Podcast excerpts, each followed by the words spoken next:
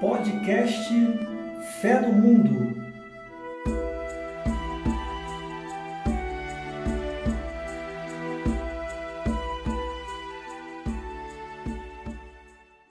Boa noite, pessoal. 13 terceiro episódio do podcast Fé no Mundo.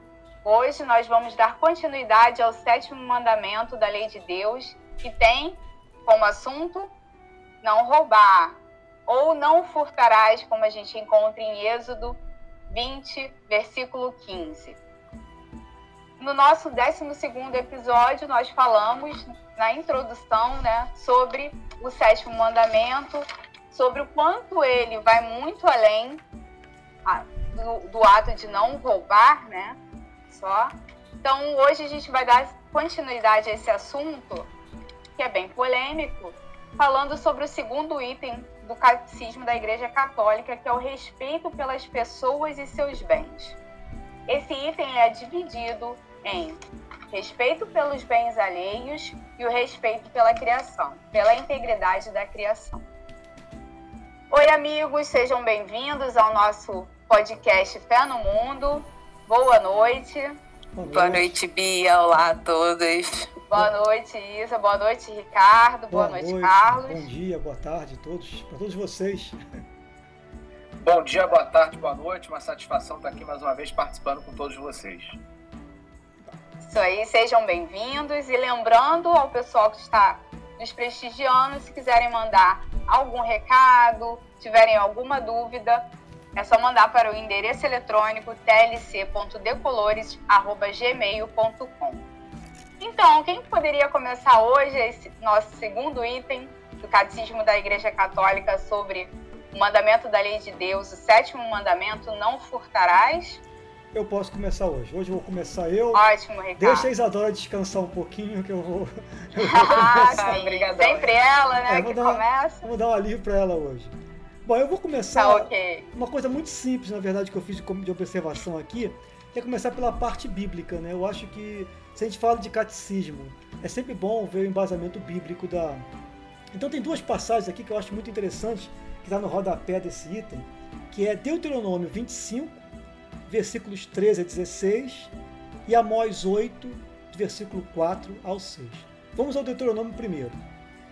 Diz assim: Não terás em tua bolsa dois tipos de peso, um pesado e outro leve não terás em tua casa dois tipos de medida, uma grande e outra pequena. Terá um peso íntegro e justo, medida íntegra e justa, para que os teus dias se prolonguem sobre o solo que o Senhor teu Deus te dará. Porque o Senhor teu Deus abomina a todos que praticam essas coisas, todos que cometem a injustiça. Depois Amós diz assim: ouviste isto, vós que esmagais os indigentes e quereis eliminar os pobres da terra. Vós que dizeis: quando passará a lua nova para que possamos vender o grão? E o sábado, para que possamos vender o trigo? Para diminuirmos o efá, aumentarmos o ciclo e falsificarmos as balanças enganadoras, e para comprarmos o fraco com o dinheiro e o indigente com um par de sandálias e para vendermos o resto do trigo. Então essas duas passagens elas destacam é, o aspecto do roubo. Naquele tempo as coisas eram vendidas a partir do peso. Então, por exemplo, vou comprar um quilo de trigo. Aí você bota o trigo na balança aqui e bota um peso que vale um quilo aqui. Ora, de acordo com o teu interesse, você pode botar um quilo que vale mais de um quilo ou um quilo que vale menos de um quilo. Você pode pagar um quilo de trigo por dois quilos. Entendeu? Você pode fazer um negócio. Então é comum as pessoas terem objetos, esses pesos, falsificados. Por isso que o Deuteronômio está alertando, não deve fazer isso. E o Amós também fala a mesma questão, né? O que, que acontece com isso? É o viver longo, segundo Deuteronômio, está associado à bênção de Deus, está associado com a prática da justiça. Então, para que uma pessoa viva muito, tenha as bênçãos de Deus, ela tem que ser uma pessoa justa. Então essa, essa é a introdução bíblica, vamos dizer assim, a parte bíblica, uma das introduções bíblicas, né, desse mandamento. Então, de observação, por enquanto, é só isso, Bia. Obrigado, Ricardo. Isadora, você pode Oi. falar com a gente também o que você tem a dizer sobre esse segundo item? Então, é, posso sim, claro. Eu queria começar só trazendo uma retomada, né? Porque no, no podcast anterior, a gente tratou já sobre esse segundo item, né? Mas principalmente sobre o segundo subtópico dentro desse segundo item, que fala mais sobre a criação, sobre a natureza, etc., que tem relação com o primeiro item, né? E esse segundo item, ele fala sobre muito mais sobre o respeito aos bens mesmo, né? Como o Ricardo já começou trazendo os exemplos bíblicos. E eu especificamente foquei no tópico 2414 da, do catecismo, que fala sobre a escravidão, sobre, né, no caso condena a escravidão. Por que, que eu foquei nesse tópico? Né? Mais uma vez, como você mesmo falou na introdução, Bia, é, a, o catecismo ele vai muito além né, desse mandamento do que só simplesmente, simplesmente falar sobre não poder pegar o bem do alheio, né? Enfim, reter para si o bem do alheio. E é, ainda hoje a gente consegue identificar muitos casos de situações análogas à escravidão, que seriam situações semelhantes à escravidão. Existem pessoas que realmente vivem em condições de escravidão, como por exemplo em lavouras ainda hoje, é, no interior do país, ou muitas pessoas que são vendidas, né, como tráfico humano. Então, enfim, existem pessoas que vivem em situação de escravidão, mas também existem pessoas que vivem em situação análoga à escravidão. E aí eu queria ir para o Código Penal brasileiro, porque ele trata no artigo 149 o que significa um trabalho análogo à escravidão, que seria reduzir alguém à condição análoga de escravo é submeter a trabalhos forçados ou a jornada exaustiva, quer sujeitando a condições degradantes de trabalho, restringindo por qualquer meio sua locomoção em dívida contraída com o empregador ou preposto. Então, são três opções: ou você é, submeter a trabalho forçado ou jornada exaustiva, ou submeter a situações degradantes de trabalho, ou restringindo a locomoção por qualquer, é, por qualquer meio por conta de dívida contraída com o empregador. Então, é, bom, assim, ainda que de, todos os casos clássicos que podem obter isso, eu trago uma analogia com os trabalhos de entregadores, que hoje são bastante comuns, né, que se intensificaram principalmente após a pandemia. Muita gente ficando desempregada, né, e aí recorre a essas plataformas de entrega para poder trabalhar e muitas vezes em situações que não configuram análogo à escravidão, porque na verdade esses entregadores nem é, são considerados são considerados empregados das plataformas. Então, é, eles são considerados como se fossem microempreendedores, entendeu? Eles trabalham, são trabalhadores autônomos, estão utilizando a plataforma para conectar o usuário ao entregador. Porém, a gente sabe muito bem que a plataforma é, lucra muito com é, com esses entregadores, já com, esse, com o trabalho deles, enfim. E as condições, elas são completamente desumanas em muitos dos casos. Além de trabalhar em situações degradantes, como, por exemplo, é, sob sol, sob chuva, sem horário definido, por, uma, por um valor mínimo, enfim. É, e é, configurando ou não situação análoga à escravidão, porque, como eu falei, não configura né, pela lei, porque nem são considerados trabalhadores é, dessas plataformas, é, é um caso que realmente é uma situação muito degradante e que é condenada pelo catecismo. O que quer dizer que é o seguinte, ah, a gente então deve parar de pedir comida e, ou entrega de supermercado qualquer coisa? Olha, de fato, se a gente pudesse é, se posicionar nesse sentido, seria até algo bom mesmo, para evitar, né, para as plataformas perceberem que a população está contra. Mas, no mínimo, que a gente tenha um posicionamento nesse sentido, de ir contrário a esse tipo de prática, sabe? Porque é, você expor uma pessoa que está precisando, porque ninguém trabalha numa situação degradante porque quer. Você expor, por exemplo, um trabalhador autônomo, no caso, a trabalhar mesmo depois de sofrer um acidente, por exemplo, porque ele não pode deixar de trabalhar por um, às vezes, um real de, no valor de uma entrega, isso claramente é desumano. E a gente, como cristão, não deve se é, posicionar a favor disso, sabe? Mas não só a gente não deve se posicionar a favor, como a gente deve se posicionar contra, entendeu? E, mais uma vez, lutar também para que esses trabalhadores eles tenham melhores direitos, sabe? É isso que a gente muitas vezes tem tratado ao longo desse podcast, que como cristãos, o nosso posicionamento precisa ser ativo em relação às lutas, enfim, sociais, é, aos direitos mesmo, né? Porque como cristãos é nosso dever, porque senão o mundo realmente vai virar cada dia mais um lugar é, de competição e simplesmente, né? Mas enfim, é algo mais relacionado a isso, né? Que não tem necessariamente a ver com furtar algo, mas tem a ver com isso, porque você expor alguém a um trabalho que seja injusto, por uma quantia injusta, enfim, alguma coisa do tipo, também é, é contra o mandamento. E assim como, por exemplo, a gente vê nos empregos domésticos, acontece com muita frequência, né, de pessoas que se dizem super cristãs, a favor de tal e tal coisa, que mantém uma empregada doméstica, por exemplo, é, morando na casa da pessoa praticamente, trabalhando 24 horas por dia, sem direito a férias, a remuneração, salário mínimo, enfim, coisas absurdas desse tipo. E a gente deve se posicionar contra, sabe? Porque não é porque a pessoa está trabalhando, já precisa desse valor, que ela deve ser explorada desse jeito. Mas eu acho que é algo nesse sentido. Ótimo, Isa. Bem, é, bem lembrado mesmo, né? A gente pensa assim, as pessoas precisam trabalhar, né? elas precisam do trabalho. A gente viu que o trabalho é...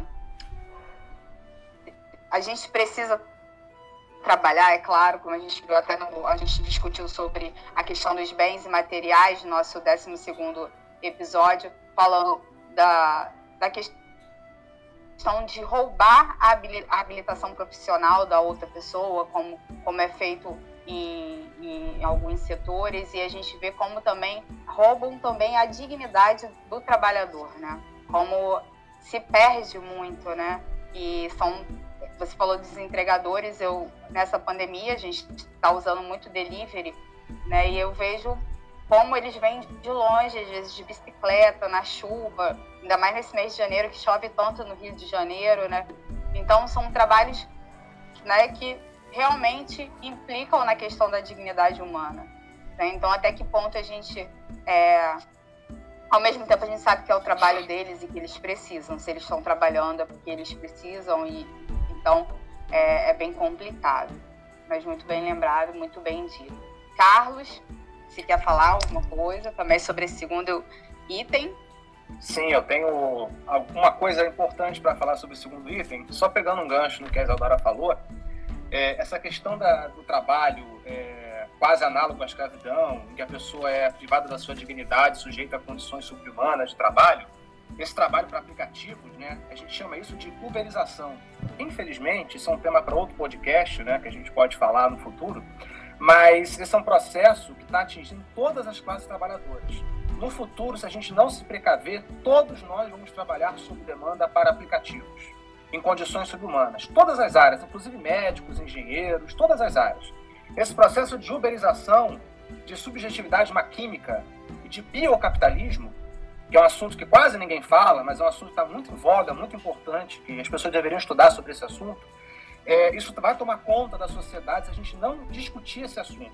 A uberização não é só para o Uber, não é só para o iFood ou para outro aplicativo, é para todos nós se a gente não tomar cuidado com a subjetividade maquímica e com o biocapitalismo. Mas isso é um tema para outro podcast.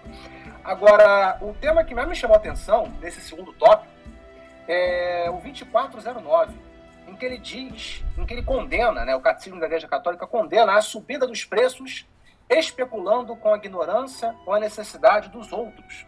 É o famoso é, está chovendo, o guarda-chuva fica mais caro. Né? as pessoas utilizam a especulação. Né? Então ele fala aqui também, são também processos moralmente ilícitos, a especulação pela qual se manobra no sentido de fazer variar artificialmente a avaliação dos bens. É, isso é uma coisa muito importante. A igreja condena a especulação, e a especulação de fato é um problema sério do capitalismo. Aquela ideia de você é, produzir uma mercadoria, lucrar e investir esse dinheiro em novas máquinas, em novas é, fábricas, isso ficou no passado. O capitalismo que vigora hoje é o capitalismo financeiro, onde o dinheiro cresce por si próprio, através de especulação. As empresas não valem mais pelo que elas produzem, o que, é que elas valem. As empresas valem simplesmente por um valor é, intangível e real que não pode ser pago se as pessoas quiserem reaver esse dinheiro. Né? Se todo mundo quiser vender as ações de uma empresa, o mercado entra em colapso, né? porque realmente o valor das empresas hoje está completamente intangível.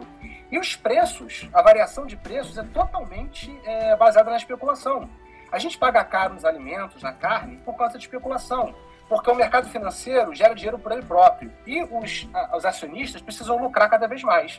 Então, cada vez mais, eles roubam o nosso dinheiro através desses custos excessivos, através de impostos, da dívida pública. Eles pegam esse dinheiro e carregam, transferem esse dinheiro nosso, da nossa produção, do nosso suor, para o mercado financeiro, para sustentar essa máquina do mercado financeiro que gera dinheiro por ela própria. É, então, assim, é, o que, que a gasolina está cara hoje? Por causa do mercado financeiro, por causa da especulação.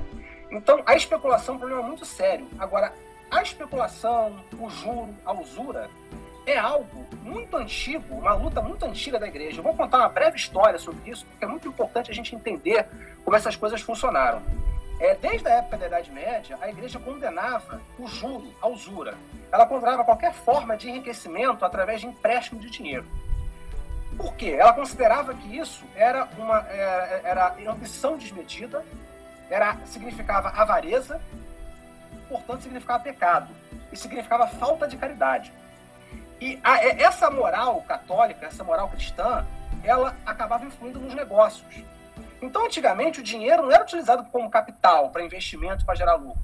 O dinheiro era utilizado para trocar mercadoria, simplesmente. E as pessoas é, é, usufruíam do que elas produziam com o trabalho delas, com o trabalho na, na, na, nas, é, nos, nos, feudos, nas plantações. É claro, os cavaleiros, os reis, os nobres pegavam parte do que os camponeses produziam para eles próprios, né? eles não trabalhavam, mas enfim, isso é detalhe. Mas não se, não se trocava dinheiro naquela época, né? Se trocava mais mercadorias e o dinheiro era usado para isso, para fazer essa troca de mercadorias. Então, quando você emprestava um dinheiro para alguém, a pessoa que pediu empréstimo, ela queria um empréstimo não porque ela queria investir em alguma coisa. Possivelmente ela pegava empréstimo porque ocorreu alguma desgraça na vida dela. A colheita deu errado, algum animal morreu, teve alguma seca. E ela precisa, ela pede dinheiro emprestado para poder sobreviver, porque ela não tem condição. Ela, ela não pega esse dinheiro para enriquecer, com o objetivo de enriquecer. Né? É, então, não se cobrava juro dessa, da pessoa. Quando você emprestava dinheiro para alguém, você esperava receber de volta tão somente aquilo que você emprestou. Porque o dinheiro tinha o objetivo tão somente de reparar alguma desgraça que aconteceu na vida da pessoa. Ninguém estava pedindo dinheiro emprestado é, para alguma coisa relacionada a investimento, para tirar vantagem, não. Ela queria dinheiro emprestado porque ela precisava mesmo. Essa era a ideia no passado, de empréstimo de dinheiro. É, e o juro, segundo a igreja, seria considerado a exploração das pessoas. Seria como se você estivesse querendo ganhar mais do que você merecia. E para a igreja, quando você tinha um negócio em que alguém acabava, acabava recebendo menos do que merecia, essa pessoa, essa estava sendo lesada. Na moral cristã, no negócio, cada um tinha que receber o que era justo. Porque se alguém recebe mais, quer dizer que outro está recebendo menos. Ou seja, outro está recebendo algo injusto, está recebendo menos do que deveria, e essa pessoa está enriquecendo ilegalmente, né, imoralmente, né, é, conforme os desígnios da igreja. Naquela época, no feudalismo, o irmão e o amigo não era diferente do comerciante. Então, essa moral cristã de não cobrar juros, de cobrar o que era justo, era uma moral que se aplicava também ao comércio. É, quando você. É, tinha uma coisa muito interessante, né? na moral da igreja, quando você emprestava com juro, você estava explorando a pessoa e você estava vendendo tempo. E o tempo pertence a Deus, não pertence a ninguém. Além disso, o fato de você emprestar dinheiro com juro pressupunha que você poderia enriquecer sem trabalhar. Isso era algo inaceitável para a moral católica. Todo enriquecimento tem que vir como fruto do trabalho. Não pode vir jamais é, por pura é, aplicação de juro, de, de cobranças indevidas. Antigamente, né, você não tinha bancos né, no feudalismo, você tinha cofres, né, as pessoas guardavam o dinheiro em cofres. E o, ideal, o catecismo da igreja, né, a igreja católica, é, é, preconizava que não se devia acumular muita riqueza. Que o acúmulo excessivo de riqueza simbolizava avareza e simbolizava que você estava fazendo outra pessoa passar fome. Então, o que era excedente, você tinha que doar, você tinha que usar a sua caridade e doar tudo que você eventualmente pudesse lucrar a mais do que você necessitava. Então essa era uma lógica que vigorava na época. No entanto, as coisas começaram a mudar, porque começaram a surgir os comerciantes, começaram a surgir os intermediários, né? Antigamente, o preço de um produto era definido simplesmente pelo custo da matéria-prima e o custo do tempo que o trabalhador demorava para produzir aquela mercadoria. Um artesão pegava a matéria-prima, produzia uma peça de artesanato e vendia, produzia uma ferramenta e vendia. O custo era o custo da matéria-prima da ferramenta, mais o custo do, do, tempo que o trabalhador demorou para fazer aquela ferramenta. É, só que aí começaram a surgir os intermediários.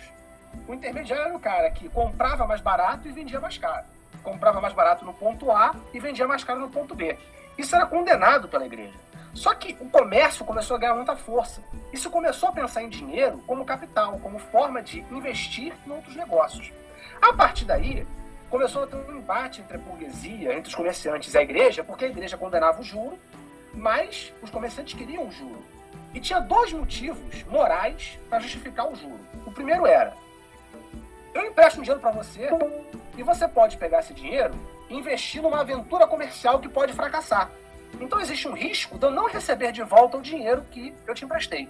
Então, por conta desse risco, eu tenho que receber um pouco a mais quando você me devolver o dinheiro. Eu recebo o dinheiro que você que eu te emprestei, mais um percentual de juros, para compensar esse risco que eu estou correndo de te emprestar um dinheiro que pode não voltar, porque você pode ingressar numa aventura comercial. Segundo, é, o, o, o, o dinheiro, o juro, também serve para compensar o tempo de dinheiro parado. Por quê? Eu poderia pegar esse dinheiro meu e investir num um negócio para mim para lucrar. Como eu estou emprestando para você, você tem que me devolver esse dinheiro com mais um percentual para compensar o fato do dinheiro não estar comigo, do fato do dinheiro estar parado, né? Dele não estar comigo. Então, é, tempo é dinheiro. Se o tempo está parado, se o dinheiro está parado, eu estou deixando de lucrar, de investir e lucrar com esse dinheiro. Então, eu tenho que receber um adicional para compensar isso. Isso seria o juro. Essas seriam as duas bases fundamentais para moralmente é, justificar o juro. E a Igreja Católica, ao longo dos anos, teve que ceder. Ela não teve opção. Para ela se sustentar, para ela se manter, ela teve que permitir uma usura moderada, entre. E outra coisa, a Igreja Católica, ela nunca foi assim, um exemplo é, muito bom em muitos aspectos. Né? A gente tem que aqui fazer uma crítica, autocrítica à Igreja Católica, porque o clero tinha muito dinheiro e ele podia emprestar com juros. Ele podia. O povo não podia, mas ele podia. Então isso gerava também um problema moral para a igreja, porque as pessoas vinham à igreja emprestando com juro, mas as pessoas, os comerciantes, não podiam, porque era moralmente incorreto, segundo a igreja. Então isso gerava um conflito. E a reforma protestante teve muito pouco a ver com religião. Né? Martim Lutero foi. É, antes de Martim Lutero, ocorreram várias tentativas de reformas protestantes na Europa e elas fracassaram porque elas tinham um viés de reforma social, de reforma econômica de trazer as pessoas mais pobres para condições melhores. Martin Lutero não, Martin Lutero era elitista. Ele não tinha nenhum interesse de mudar as classes sociais. Então, por conta disso, a reforma protestante do Martin Lutero vingou. E essa reforma protestante tinha vários outros aspectos que eu não vou entrar em detalhes, mas uma delas era a batalha do juro contra a ausência de juro. Era a batalha do enriquecimento ilícito contra o enriquecimento não ilícito. O protestantismo veio também como uma forma de legitimar a, o ganho de lucro, de juro, através do capital, através do capitalismo. Os protestantes diziam: Deus seja louvado, enriquecer com o fruto do capitalismo, com o fruto do investimento, é algo louvável a Deus. Então, a moral protestante ela vai um pouco em dissonância, uma, uma tensão de ruptura em relação à moral comercial que o, capitalismo, que o, que o catolicismo introduziu naquela época. Só que a Igreja Católica teve que ceder, sim, aos poucos. E aí a gente vai entrar no, no tópico 3, vai falar sobre o que vem primeiro, né? É, a, a religião tem que moldar a sociedade, moldar a economia, ou a economia molda todo o resto, né? O bem comum molda a economia ou a economia molda o bem comum? A gente vê pela história que a economia molda o bem comum e molda também a religião, né? A história está cheia disso, a gente vai discorrer um, um pouco sobre esse tema mais à frente em outros tópicos, no tópico 3 e no tópico 4. Obrigado, Carlos. Muito bem. Olha, uma aula de economia e história aí pra gente. Foi muito obrigada. E a gente pôde ver aí como é difícil existir um capitalismo moderado, né? Que é o que a igreja gostaria que existisse, mas praticamente impossível, se não dizer impossível. E que a especulação a gente pode dizer então que é um grande mal, né, para o mundo. Agora, ouvintes, nós vamos partir no nosso 13 terceiro encontro para o terceiro item do Catecismo da Igreja Católica sobre o sétimo mandamento. O terceiro item, ele vai falar sobre a doutrina social da igreja. Isa, agora eu vou começar com você. Você uhum. poderia falar para a claro. gente um pouquinho sobre essa, esse item, sobre a doutrina social da igreja? Claro, posso sim, vamos lá. Então, é, vou, não vou me, me ater muito a esse tópico, porque em outro podcast, se eu não me engano, quando a gente falou sobre não matar, eu falei um pouco já sobre a doutrina social da igreja também, os princípios, mas eu vou retomar algumas coisas que o catecismo decide tratar nesse tomo, né? Na, no sétimo mandamento. Então, vamos lá. É, com foco nos itens de 24 a 24 e 24 a 25 do catecismo, o que, que a doutrina social da igreja ela tenta prever para a gente? Que a igreja ela é contra essa economia que visa simplesmente o lucro, que visa simplesmente o próprio bem, o individualismo. Mas, ao mesmo tempo, ela também é contra os regimes totalitários, enfim, como ela traz no próprio item 24 e 25, que ela diz assim: a igreja rejeitou as ideologias totalitárias e ateias associadas no tempos modernos ao comunismo e ao socialismo então, o que, que, na verdade, a igreja quer trazer? É que, ao mesmo tempo que você, que ela é contra o comunismo, especificamente por conta dessa, desse totalitarismo e da, do ateísmo, né, ligado a, ao movimento, ela também é contra esse capitalismo que, como o Carlos mesmo tratou, é o que a gente vive hoje, né? Que é simplesmente voltado para o lucro, enfim, e a gente já falou no, no podcast anterior que é basicamente a essência do capitalismo, visar o lucro e etc. Então, assim, é, a doutrina social da igreja prevê que o ser humano deve ter a sua, a sua propriedade privada, mas sempre fazendo a caridade, sempre um ajudando o outro. E o Estado deve entrar onde os particulares faltarem. Então, no caso, a importância do Estado é, por exemplo, para regular a economia, digamos assim para evitar que vire algo desenfreado mesmo, que não tenha muito controle, que não tenha. É, que só fique o lucro acima de tudo, enfim, que outras pessoas passem fome enquanto alguns têm muito, como a gente vê hoje, no caso. É, mas é, as pessoas deveriam mesmo assim preservar o direito à sua propriedade privada, né? Então, é, basicamente é isso que eu posso acrescentar. A ideia da igreja é essa. A gente sabe que é, é um tema muito complicado, né? Porque é difícil você tratar sobre um capitalismo que não seja praticamente exclusivamente visão do lucro. É difícil você tratar sobre é, qual seria o limite dessa propriedade privada. Então, assim, quer dizer que cada um devia ter direito a um terreninho e eventualmente se faltar cenoura na minha plantação eu pego na sua, aí você pega um chuchu meu, é isso que a igreja está falando? E como a gente consegue viabilizar isso no mundo em que existe diversas pessoas já com latifúndios, enfim, e diversas pessoas vivendo hoje na miséria, ou então um mundo que ele tem indústria, e, enfim, que as pessoas... É, é difícil, né, de, de mensurar. Mas é, vou tentar me ater um pouco mais ao ao cristão mais raso, mais básico, vamos lá, gente aqui a basezinha da nossa sociedade, porque claro que a gente discute isso num campo muito político, assim, mas como cada serzinho individual, é difícil para a gente visualizar como alterar o capitalismo, né? Agora, o que a gente pode fazer é pensar como a gente está vivendo a nossa vida, entendeu? Se eu sou um, por exemplo, um microempreendedor, se eu tenho um pequeno comércio, como eu estou tratando os meus funcionários? Entendeu? Eu estou pensando simplesmente no lucro da empresa. A gente, por exemplo, agora está vivendo esse momento da pandemia. Tem muita gente que, para não perder dinheiro, bota vidas em risco. Tem muita. É, não dá licença, por exemplo, para pessoa que tem Covid ou então é, bota as pessoas para trabalhar em situações sem o álcool gel disponível, enfim. É, então, se eu sou esse microempreendedor, como é que eu estou tratando o meu funcionário? Eu estou visando simplesmente o meu lucro ou estou pensando nas pessoas?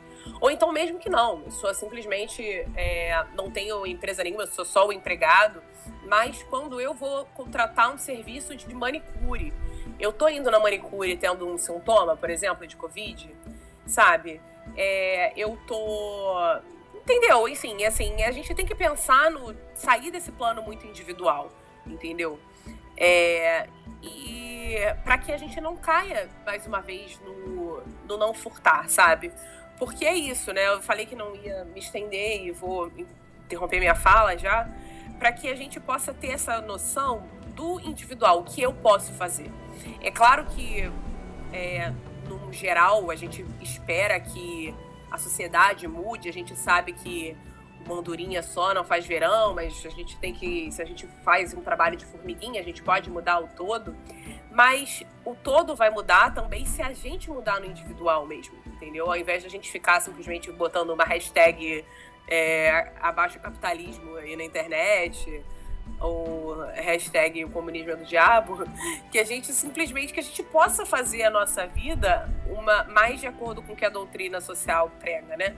que, enfim, a gente possa ter a nossa propriedade privada, é, mas que a gente não faça dela algo individualista, entendeu? Que a gente possa ter a nossa singularidade sem desrespeitar a singularidade do outro, né? E é isso, assim, é, tem um tópico que eu acho fundamental, que uh, algumas pessoas fazem uma crítica que eu acho pertinente aos cristãos, em boa parte, de que cristão pensa muito em fazer caridade e pouco em fazer justiça social. Mas a justiça social é o tópico que a gente vai discutir no item 4, então não vou me ater muito a essa fala nesse momento. Mas, assim, é, que a gente possa não esquecer da justiça social, mas que a gente também possa não esquecer da caridade. Porque se não dá pra gente tirar todo mundo da rua agora, por exemplo, que a gente possa doar uma quentinha se tiver condição, entendeu? Então, assim, que a gente possa não fazer da caridade simplesmente um ato individual também. Eu dou comida ao próximo porque eu quero ir pro céu, tô pensando só em mim mas que a gente também não possa, possa não colocar o outro nessa posição sempre de ser o necessitado. A gente possa ver o outro como semelhante e tentar fazer com que ele saia dessa situação. E para a gente viver dessa forma, a gente precisa pensar não só no nosso próprio bem, no nosso próprio lucro, que é basicamente o que a, a igreja prega aqui nesse item. Perfeito, Isadora. Muito bom que você falou, isso que a gente possa realmente pensar num todo e não num, no individualismo, né? Ricardo, você. É, eu quero, eu quero continuar do ponto que a Isadora parou e até vendo até como a evolução do que o Carlos falou, né? Quer dizer, a gente tem que entender como é que surgiu, basicamente, a doutrina, quando surgiu a doutrina social da igreja. Aquele processo que o Carlos estava descrevendo ali, da Idade Média, do comércio, dos juros, etc., aquilo foi evoluindo. E quando chega no século XVII, XVIII, né, XIX, começa a Revolução Industrial na Inglaterra, é, o que acontece é que os, a exploração chega ao seu limite. Né? O que se conta na época é que crianças trabalhavam sem hora de descanso, mulheres trabalhavam sem condições, sem condições subhumanas, que os trabalhadores não tinham descanso, que não tinham direito a nada. Então a igreja entra com uma visão muito sábia, né? sempre visando o ser humano, ela entra com, essa, com a doutrina social da igreja. E o que está por trás, é, foi o Papa Leão XIII, inclusive, que, que traz essa reflexão. O que está por trás dessa doutrina é basicamente o seguinte: é que o ser humano foi criado para o sumo bem. Isso está escrito no Catecismo da Igreja Católica. O ser humano foi criado para o sumo bem e esse sumo bem é Deus. Então aí está a base. Isso aí também faz lembrar aquela passagem de Marcos 2, 27, em que fala que o sábado foi feito para o homem e não o homem para o sábado. Nós pensamos então que, por exemplo, o homem não foi feito para a lei, mas a lei foi feita para o homem. Né? A, a, a, a religião, o homem foi feito para a religião, mas a religião foi feita para o homem. Então, no fundo, o que está no centro é o ser humano, porque ele tem que caminhar para o sumo bem. Né? O número 24, 24 e o 24, 25 tem dois trechinhos interessantes que falam um pouco sobre isso. Né? Começa assim: uma teoria que faz do lucro a regra exclusiva e o fim último da atividade econômica é moralmente inaceitável. E o 24, 25, um certo ponto, a Isadora começou com a, a questão da igreja, rejeitar a ideologia, mas aqui no meio diz o seguinte: é, a sua regulamentação unicamente pela lei do mercado vai contra a justiça social, pois há muitas necessidades humanas que não podem ser atendidas pelo mercado. Quer dizer, no fundo, o mercado, o homem não foi feito para o mercado, mas o mercado foi feito para o homem. É nesse sentido que eu leio esse sábado, né? Se trouxer essa passagem de Jesus, que o homem feito, foi feito para o sábado, não sábado para o homem, traz para o campo da, do campo da doutrina social, a gente pode imaginar isso. O mercado não foi feito, o homem não foi feito para o mercado, para ser explorado até o seu esgotamento, mas o, o mercado foi feito para o homem. E aí, a economia deve estar em função do ser humano. Com isso, o critério primeiro não é o lucro, mas sim o sumo bem. Então, o homem tem que estar no centro. Né? Desta forma, é sim aceitável a intervenção do Estado na economia para favorecer os mais vulneráveis, os mais desprotegidos. Aí eu trago para a gente, aqui no nosso podcast, uma reflexão sobre a questão do Estado mínimo. Né? A quem convém o Estado mínimo? A quem o Estado mínimo atende? Ele atende aqueles que precisam de mínimo. Se o Brasil, com 220 milhões de habitantes, fosse um país que todos tivessem direito à educação, todos tivessem direito à saúde, todos tivessem alimentação de manhã, de tarde, de noite, todos tivessem condições de pagar um médico, todos tivessem condições de viajar para a Europa e Estados Unidos todas as suas férias. Então, o Estado mínimo faz sentido. Mas, se no Brasil não tem isso, então não pode ter um Estado mínimo. Tem que ter um Estado que atue nessa desigualdade, né? visando o sumo bem. O sumo bem é Deus, ele passa pelo ser humano. Então a necessidade do homem tem que ser atendida. Ela não pode ser esquecida. Então o estado mínimo está muito no centro dessa reflexão que a doutrina social da igreja traz. Isso é, vamos ver mais à frente, no item mais à frente aqui, no item 4, vamos falar um pouco sobre isso. É isso, Bia. Ótimo, e, e isso faz a gente pensar mesmo como esse sétimo mandamento é rico, né? Como essa questão do não furtarás, ela implica em muitas outras coisas, né? Já tá a gente já está adiantando que a gente vai falar sobre justiça social, mas como cabe aqui, né? É, nesse item, né? É, a criação ela passa pelo trabalho, como, como a gente já falou aqui, mas como o Ricardo falou, o lucro não pode ser o primeiro critério do trabalho. Então parece uma matemática difícil, né, da gente trabalhar, né? Como que a gente vai trabalhar e, e não trabalhar o lucro, sendo que infelizmente é o primeiro critério, assim. Inclu inclusive, Sim, Bia, Ricardo. inclusive tem a questão, cara, complementando um pouco o que a Isadora falou, a preocupação da Isadora, o Papa Francisco está tão preocupado quanto ela. Né? O Papa Francisco reuniu na, no Vaticano lá um grupo de economistas novos, acho que já comentamos isso aqui no podcast anterior, para falar da economia de Francisco. Ele quer propor uma nova economia. Talvez nessa nova economia o centro seja o sumo bem. Né? E não, é, e não, e não lucro, o né? mercado, né? não o capital. Mas é muito É difícil. o mercado. As... Amém, amém, amém. É, é muito difícil mudar essa, é muito difícil mudar essa lógica, né? Porque isso está incrustado no ser humano pelo menos há 500 anos. Né? Então é difícil. Mas é possível. Mas muda. Mas é um caminho, né? É um caminho. Nós cristãos temos que ser os primeiros a pensar assim. Como a Cidadela falou, se eu fizer justiça social na minha casa, com os meus pequenos empregados, com a minha empregada Exato. doméstica, né?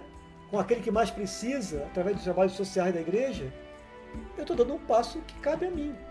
Eu não posso fazer mais do que isso, mas eu estou fazendo alguma coisa, entendeu? Mas é isso, deixa, deixa aí para frente. Outro, vamos seguir em frente. Perfeito. Ótimo. Carlos? É, complementando o que o Ricardo falou, né? É, esse assunto da, da, desigualdade social é, é muito importante para a gente analisar e continuando aqui, agora a minha, minha parte lá do, do do item 3, é, começando com 24 23, né? Ele diz aqui, todo sistema segundo o qual as relações sociais forem inteiramente determinadas pelos fatores econômicos é contrário à natureza da pessoa humana e dos seus atos. Ou seja, no momento em que, ele diz com todas as letras, no momento em que é, os fatores sociais são determinados pelas, é, pelas relações econômicas, ou seja, a economia molda todos os outros interesses, cultura, sociedade, política, nós temos uma situação antinatural. Ora, a gente olhando para a história da humanidade, é difícil pensar em um momento que isso não ocorreu. Então a gente é todo antinatural desde o início. Porque se você olhar a história da humanidade, você verifica que as religiões, as culturas, a sociedade, as relações sociais são todas pautadas através das relações econômicas. Inclusive a história que eu acabei de contar, né, que o Ricardo também contou, né, da, da, da evolução né, da, da relação dos comerciantes, do juro, da usura, é, inclusive complementando o que o Ricardo falou, né, que é, há 500 anos a gente está incrustado na nossa cabeça o capitalismo. Só que a humanidade tem 8 milhões de anos. A vida na Terra, a vida humana, surgiu há 8 milhões de anos. Só são 500 anos de capitalismo. Vai passar. Como já houve. Acabamos de contar como era no feudalismo, que era diferente. Hoje em dia o juro é uma coisa tão natural. Não tinha antigamente. investimento, lucro, produção, isso não existia. Né? Era muito diferente as relações. Então, e não é um passado tão distante assim. Se você quiser ver castelos feudais, eles estão lá, em pé, na Inglaterra, na Europa toda. Então, o feudalismo ainda existe, até mesmo. Ah, inclusive a Idade Antiga, você tem o Coliseu, você tem coisas mais antigas ainda do feudalismo que estão de pé, né? Sobreviveu terremotos, guerras, incêndios, enfim.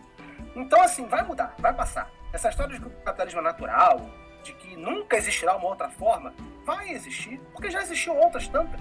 500 anos só é nada perto do total da, da vida da humanidade, né? Agora, realmente essa questão de que a economia pauta tudo é verdade. Inclusive, alguns historiadores, eles são um pouco até irônicos ao falar que a gente costuma estudar a história através dos reinados. O reinado do rei fulano de tal, o reinado do rei ciclano de tal. Porém, a gente se esquece de falar dos reinados dos banqueiros. Porque a burguesia financiava os reis. E quando a relação entre o rei e a burguesia não andava muito bem, na maioria das vezes, a queda de braço era vencida pela burguesia. Existem muitos casos de banqueiros que ameaçavam reis porque os reis não pagavam dívidas que tinham com os bancos. Né? Isso era muito comum né? antigamente. Né? Inclusive, reis eram depostos, reis eram mortos, enfim. Então, é, a coisa não é, é, Se a gente achar que o, o rei tinha um poder supremo, não. A economia tinha um poder supremo, inclusive, sobre o rei, sobre o rei totalitário, sobre o rei absoluto, enfim. É, tudo era definido pela, pelas, pelas leis do mercado. Né?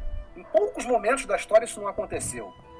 No 24, 24 ele condena o capitalismo e aí a gente vai chegar num tema espinhoso, num tema perigoso, que é o 24, 25, onde, ele, onde a igreja fala da rejeição às doutrinas totalitárias e ateias associadas ao comunismo ou ao socialismo.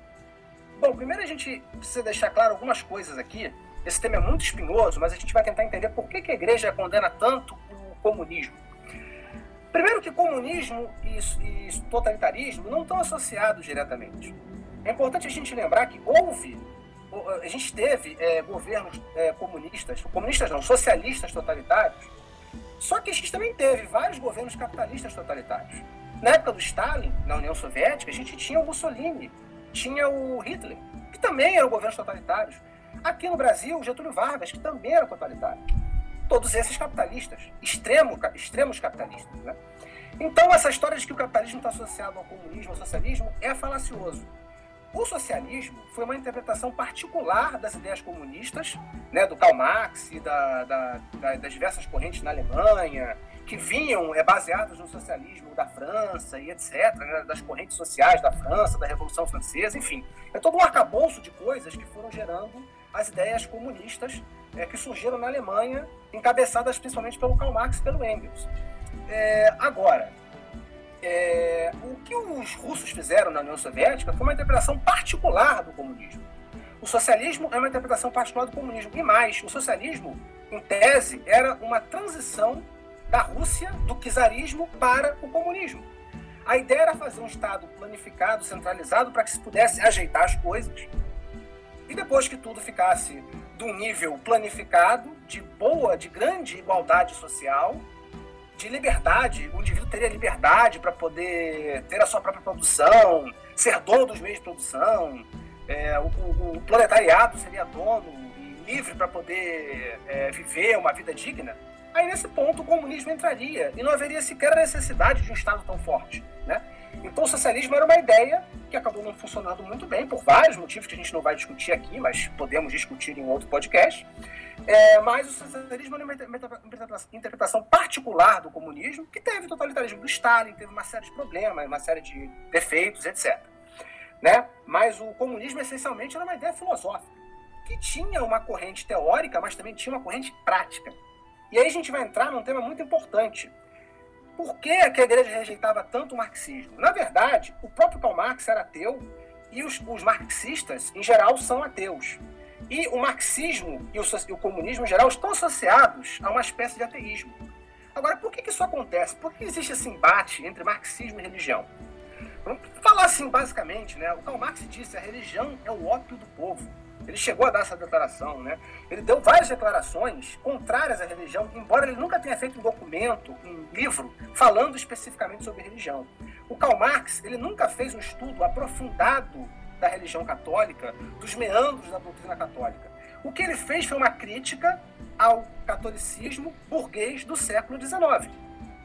E uma crítica também ao, ao, ao catolicismo feudal e toda a transição dele para o capitalismo é, para o catolicismo no capitalismo. Por quê? Porque o Karl Marx ele vai estudar a história do capitalismo e na história do capitalismo ele observa, por exemplo, que no feudalismo é, a igreja tinha um papel que, na minha opinião, na minha opinião pessoal, é muito mais, foi muito mais danosa à humanidade do que a Inquisição, que foi o aspecto de alienar a população. A população instruída na igreja a aceitar a condição de miséria, dizendo que isso era uma coisa de Deus, que as pessoas tinham que aceitar, enquanto os nobres e a igreja viviam na riqueza, e que a redenção do pobre viria na vida eterna. Isso era uma crítica que Karl Marx fazia, porque Karl Marx entendia que havia é, a religião representava um consolo para o além-vida, para o além-morte, e não é, uma, uma, uma, ferramenta para se trabalhar aqui na Terra. Karl Marx ele, ele, ele pegava a teoria, ele procurava utilizar na praxis revolucionária na praxis é, histórico-social. Então, o que, que, ele queria? Ele queria que, que os indivíduos tivessem força para mudar sua realidade, para superar a história, para superar a, do, a dominação ao, ao, qual eles sofreram com o feudalismo e com o capitalismo ao longo da história. E para ele, para Karl Marx, a religião, no século XIX, a Igreja Católica e também no feudalismo, tinha um papel de alienar a população, tinha um papel de fazer a pessoa se conformar com aquela situação de miséria, tinha um papel de fazer o pobre sonhar com a vida eterna, e sonhar com uma redenção e com uma reparação do seu sofrimento na vida eterna. O problema disso é que o pobre acabava não procurando melhorar sua vida aqui na Terra. Isso é uma coisa que eu sou muito favorável, porque eu não tenho nenhuma preocupação com a vida eterna. As pessoas falam muito, nossa, como é que deve ser o céu? O céu não me pertence nesse momento. Eu estou aqui na Terra, Deus me colocou aqui na Terra. O céu a Deus pertence. Nada que eu fizer aqui vai me levar para o céu. Quem vai decidir se eu vou para o céu ou não é Deus. Depois que eu morrer e chegar lá, a gente vê como é que é. A gente vai viver muito feliz. No momento, Deus me colocou aqui na Terra. Se Ele me botou aqui na Terra, é por algum propósito. É o sentido da nossa vida. É estar aqui na Terra. Então a gente tem que fazer disso aqui o melhor lugar possível. A gente tem que tentar transformar a Terra num céu. No lugar melhor que a gente puder. Isso é uma utopia? É. Mas as utopias são instrumentos filosóficos fundamentais. A utopia é aquele, aquela meta que a gente quer atingir. A gente não pode estar uma meta medíocre. Ah, o meu sonho é ser medíocre. Não. O nosso sonho tem que ser a perfeição. Mesmo que a gente não atinja a perfeição, a gente tem que mirar a perfeição sempre. Então as utopias são importantes. Então, o que Jesus, Jesus veio aqui na Terra, o cristianismo veio, veio surgiu para isso, para fazer com que a gente viva, vivesse melhor, em harmonia, em paz. Agora, o que o Karl Marx criticava é que a paz que o catolicismo do século XIX e do feudalismo pregava era uma paz morta, era uma paz no meio da miséria. Aí eu me lembro da música do Rapa, né? Pois paz sem voz não é paz, é medo. E é exatamente isso. A paz sem voz, a paz sem liberdade, é uma paz morta, é medo, é opressão. Não é uma paz verdadeira. Então essa era a crítica que Karl Marx fazia. Repito, Karl Marx, no momento, faz uma crítica ao cristianismo, a Jesus Cristo. Karl Marx faz uma crítica à instituição, ao rumo que a instituição católica levou que é o que ela estava fazendo com que as pessoas fizessem. Tá? Essa era a crítica à, à, à, religião. Era uma paz alienada, era uma solução abstrata, era uma solução de além da além-vida, era uma solução para um momento posterior, era apenas um consolo. Né? E o protesto religioso, na opinião do Karl Marx, era inconsequente, ele não gerava resultados, porque era um protesto para uma solução além da vida, da vida presente. Então as pessoas não se reuniam e não, não se reuniram para protestar contra a miséria que elas viviam no momento. Ou seja, é, a religião, na opinião do Karl Marx, era o ópio do povo justamente porque ela freava qualquer movimento revolucionário. Ela freava qualquer tentativa do ser humano de superar a história. E tirava a essência do ser humano, segundo Karl Marx, que é a essência de pensar, é a essência de lutar pelos seus direitos. O ser humano ficava esperando passivamente as coisas acontecerem. Isso dava passividade ao ser humano. Claro que isso não era a doutrina de Jesus Cristo. O cristianismo é bem diferente. O cristianismo que Jesus Cristo pregou era um cristianismo de saída, era um cristianismo de trazer a paz verdadeira para as pessoas, fazendo bem, é, fazendo justiça, não fazendo mal ao outro, com a comunhão, com a partilha do pão. O cristianismo é representado pelas primeiras comunidades cristãs. Essas sim eram muito compatíveis com a ideia de comunismo, muito compatíveis. Mas o que Karl Marx critica é essa subversão da ideia original do cristianismo para a ideia que a burguesia acabou utilizando. A burguesia, de fato, se utilizou do catolicismo para alienar a população. O sistema feudal se utilizou, se apropriou do catolicismo para alienar a população. Agora, uma coisa importante também que Karl Marx dizia é que o, a, a, a, religião representava uma ideologia sem autonomia. Por quê? Como, a gente, como eu expliquei anteriormente, a religião, inclusive, era moldada pelas relações comerciais. Então a religião não tinha uma autonomia em si.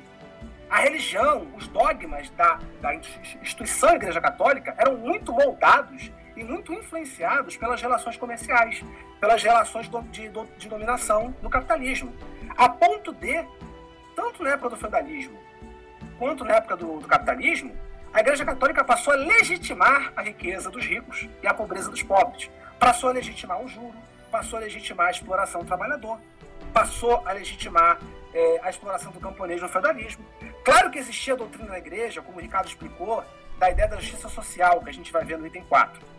Porém, isso na prática não funcionava tão bem assim. Então, o Karl Marx fazia crítica exatamente a isso. Essa falsa ideia de superação né, que existia. É... Tem uma outra coisa aqui que eu também anotei, que é bastante coisa.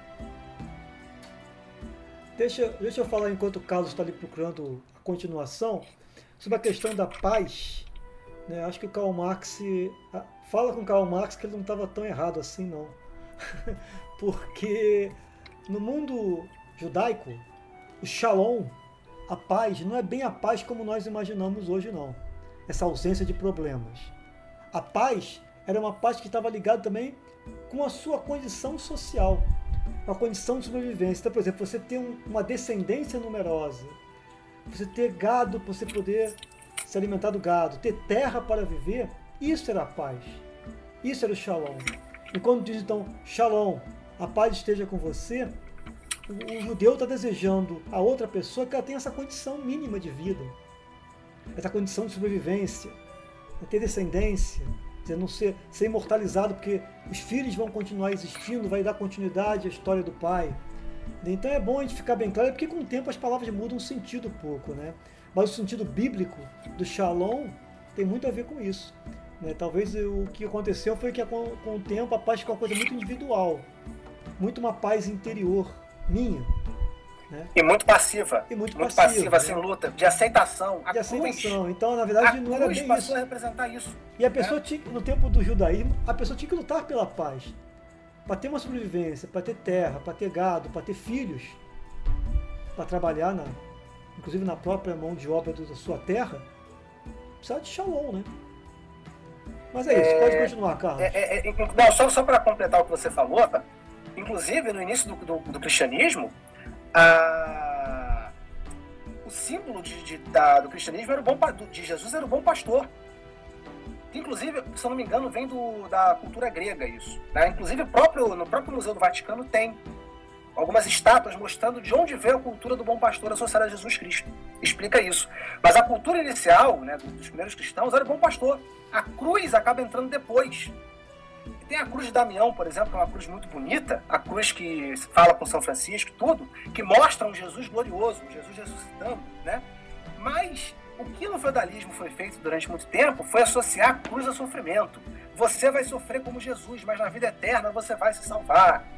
Criando essa ideia para alienar a população mesmo. Né? Então, essa é uma crítica muito forte que o Karl Marx faz e várias outras pessoas fazem, inclusive quem estuda história na faculdade, faz muito crítica a isso. E para mim, esse é o maior pecado da igreja, muito maior do que a Inquisição. Tá? Mas não estamos aqui para discutir qual é pecado maior, isso é um detalhe.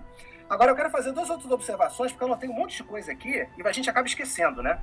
Uma coisa que Karl Marx dizia é, é, uma coisa muito importante que a igreja vai ser contrária, que também vai criar um embate entre a igreja e a religião. Não existe ordem natural das coisas. Tudo pode ser transformado. Isso é muito importante, né? Porque a igreja, é, para alienar a população, usava essa ideia de ordem natural. Muito cuidado com as ordens naturais, porque as coisas mudam, a sociedade muda, o ser humano muda, as coisas evoluem.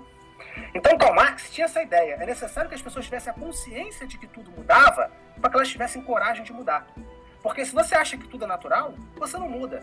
Tem gente que acha o capitalismo natural. Então não vamos mudar o capitalismo. Quem é pobre é pobre, quem é rico é rico e vamos viver assim. A gente chama isso de legalismo, né? Quando você aceita as leis como elas são porque elas te favorecem. É muito fácil você dizer que não existe o racismo se você é branco. Muito fácil, né? Só quem é negro sabe o que é o racismo ao longo da história, não só nos dias de hoje, né? Mas ao longo das gerações, né? Esse é um aspecto. O segundo aspecto que, que eu acho importante a gente citar é que, segundo Karl Marx, a religião não é a causa da alienação. A religião é um produto da alienação. Por quê? A partir do momento que o, o ser humano é muito explorado, tanto no feudalismo quanto no capitalismo, o que, que começa a acontecer? Começa a gerar um vazio existencial nas pessoas. E as pessoas começam a preencher isso com a religião. Então a religião dá essa ideia de falsa consciência, como Karl Marx fala. Porque ela, ela é apenas criada para preencher o vazio existencial de uma vida desgraçada que as pessoas têm. Isso acontece muito nos dias de hoje. O que, que você tem hoje nas, nas, nas, comunidades pobres? Igreja evangélica e, e bar. Ou o cara vai para o bar beber, ou o cara vai para a igreja evangélica. Porque a violência é gigantesca. E muitas igrejas neopentecostais adoram a violência, adoram o bar, adoram a desgraça. Porque elas lucram a partir daí. A violência é muito importante para essas pessoas. Quem gosta de lucrar com a fé dos outros, é muito importante a desgraça, a pobreza e a violência. Porque aí elas têm condição de entrar e vender a cura. Vender um lugarzinho no céu. Então, segundo Karl Marx, a religião é um produto de todo esse processo. Então, segundo ele, a religião desapareceria caso esses mecanismos de opressão do capitalismo desaparecessem. Agora, a leitura que eu faço, particular, é a seguinte: na verdade, quando ele fala religião vai desaparecer, o que vai desaparecer é são esses dogmas modernos essas interpretações modernas de paz, a paz sem voz, a, a alienação, é isso que vai desaparecer. Mas, como eu falei, na minha modesta opinião, o comunismo e o cristianismo têm muito em comum. Então, as ideias cristãs são muito compatíveis com as ideias do comunismo.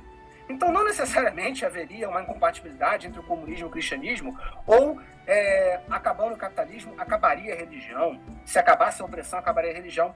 Eu não sou favorável a isso, acho que uma coisa não tem nada a ver com a outra. Então, quando Karl Marx fala de religião, leia-se instituições religiosas, a, a, a, religião como instrumento de alienação. É muito importante fazer essa distinção e aí a gente entende por que, que existe esse embate entre igreja e marxismo. E que existem correntes comunistas também na igreja, como a própria teologia da libertação, muito embora o Leonardo Boff tenha sido excomungado da igreja católica, né? Muito bem muito bem discutido aqui, como o Carlos costuma dizer, é um tema bem espinhoso e é de verdade. É... Seria muito bom se todos fossem seres realmente pensantes e livres, né, para pensar.